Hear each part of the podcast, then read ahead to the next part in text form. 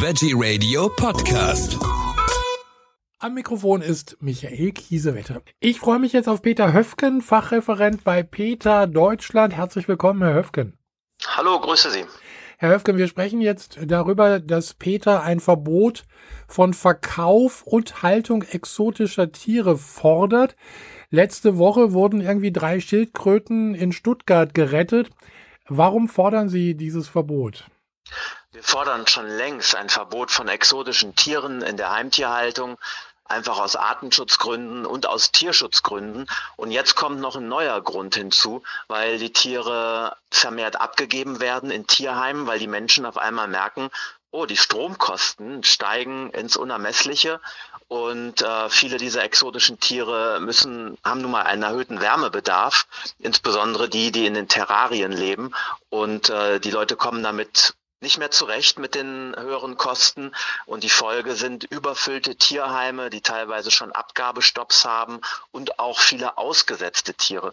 Also ich kann mir gut vorstellen, dass wenn so eine Schlange oder auch so eine exotische Spinne jetzt ausgesetzt werden, dass das für die Tiere sicher auch äh, ganz schön qualvoll sein muss. Es gibt zwei Möglichkeiten. Entweder die Tiere kommen mit den Temperaturen auch im Winter an kalten Tagen zurecht, mhm. gerade so eben. Dann kann es sein, dass sie ein Problem in der, ja, für den Artenschutz darstellen, da sie eventuell auch heimische Wildtierarten verdrängen.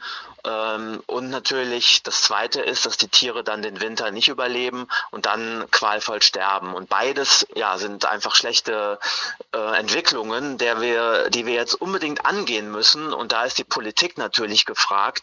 Es gibt natürlich noch viele andere gute Gründe, warum exotische Tiere nur etwas in ihrem natürlichen Lebensraum zu suchen haben und nicht bei uns im Wohnzimmer. Die da wären, wenn Sie mal ein paar nennen könnten? Also der Hauptgrund ist äh, die große Tierschutzproblematik. Wir haben äh, es mit sehr vielen Wildfängen zu tun, die weiterhin von Ländern wie Madagaskar, Vietnam äh, oder auch aus China nach Deutschland importiert werden. Also Deutschland ist ein regelrechter Wildtierstaubsauger, der die letzten Wildgebiete in den Ländern äh, des Südens, äh, will ich mal sagen, richtig leer saugt. Also da mhm. haben wir schon leere Wälder.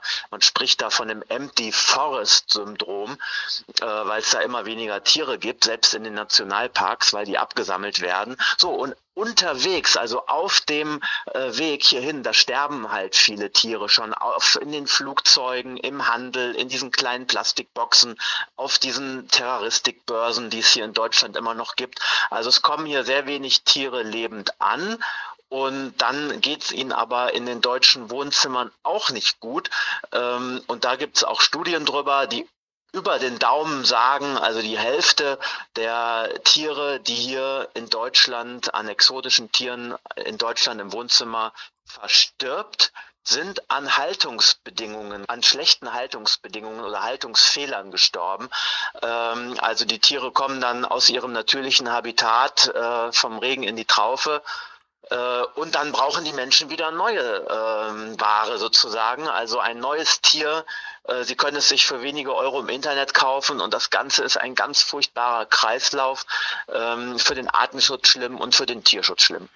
Gucken wir mal auf andere Länder. Wie ist das da geregelt?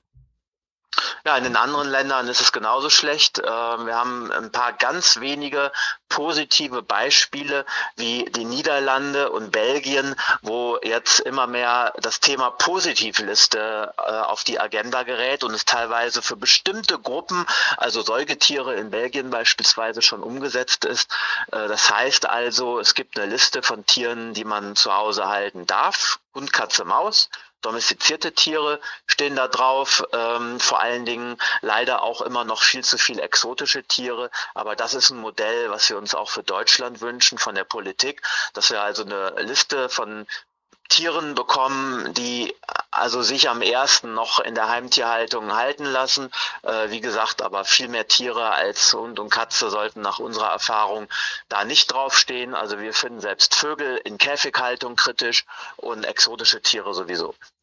Sie haben es vorhin schon gesagt, Auffangstationen, Tierheime und Tierschutzvereine, die erleben eine regelrechte Abgabeschwemme. Was machen wir denn, äh, wenn die jetzt, wie Sie es auch gerade gesagt haben, die sagen, stopp, wir können nicht mehr, wir haben einfach keinen Platz mehr. Was passiert denn dann mit den Tieren?